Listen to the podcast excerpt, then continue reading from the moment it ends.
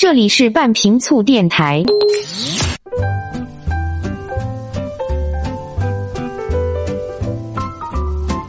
各位好，欢迎来到半瓶醋电台，我是奥巴庆。今天来跟大家说一说哈，盘子大小影响食量吗？好像听起来这是一个有意思的心理问题，对吧？其实啊，这是一个不可忽视的营养问题。专家指出啊，食物的分量太大，可能是。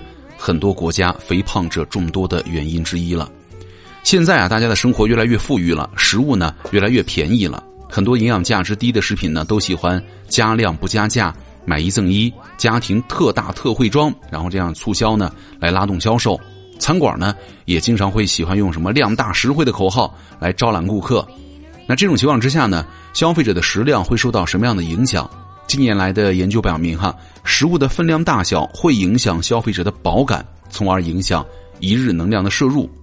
而且啊，研究发现，如果加大一份意大利面的快餐的分量，人的食量啊也会随之增大。虽然这个时候呢，人吃了更多的东西，但是呢，饱感却觉得没什么不一样。这个提供食物啊越多，食客们感到饱感的时间呢就越晚。这说明呢，食物的分量可能会影响到饥饿感和饱感。另外一个研究发现呢，食物的提供方式啊，也影响着食量。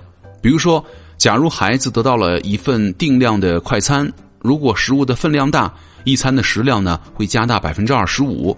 如果让孩子自己动手盛饭菜的话，那么孩子每餐的食量基本上是恒定的。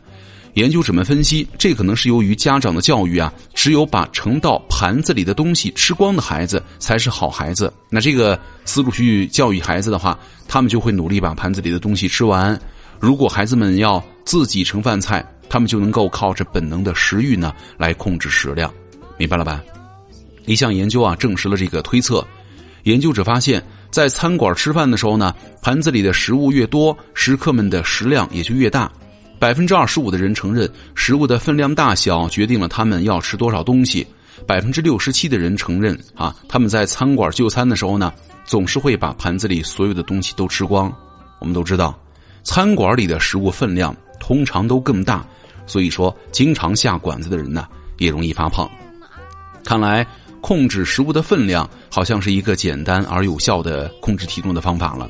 那我们在生活当中应该怎么操作呢？不妨遵循以下几点：第一个，我们在出门吃饭或者采购食品的时候呢，一定要避免购买太大的包装，拒绝加量的促销把戏。买大包的食物呢，不仅会因为你怕吃不完过期坏掉而多吃，还容易真的过期坏掉了。最后呢，除了增加肥肉，在经济上你没占到什么便宜。第二个，在餐馆吃饭的时候呢，尽量选择分量较小的菜肴，或者你多请几个朋友分享。不要总想着这些菜的分量少不实惠，或者来个大盘的看着比较体面，这些呢都是贫困时代的思维方式了。第三个，在食堂、餐厅里呢，如果有一些食物分量太大，不如找个同学、朋友、同事来分享。比如，虽然盖饭上的菜肴啊很让你心动，但是呢，一份盖饭当中啊米饭太多了，可以和朋友啊合买一份，一人一半然后呢再添点其他少油的菜肴或者凉菜。这样的话，既省钱又环保，还不容易长胖。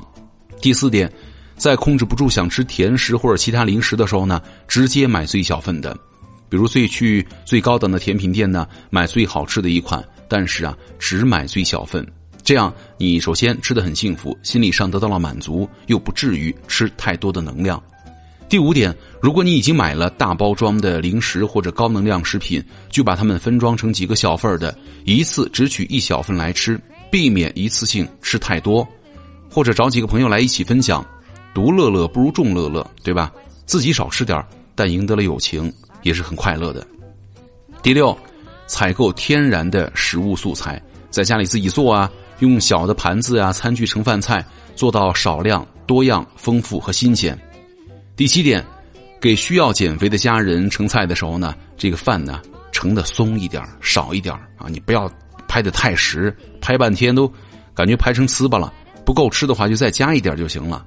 总之哈，要让身体啊学会按照自然的食欲调节机制来调节食量，才是长期维持正常身材的关键所在了。好，我是奥巴庆，咱们下期见。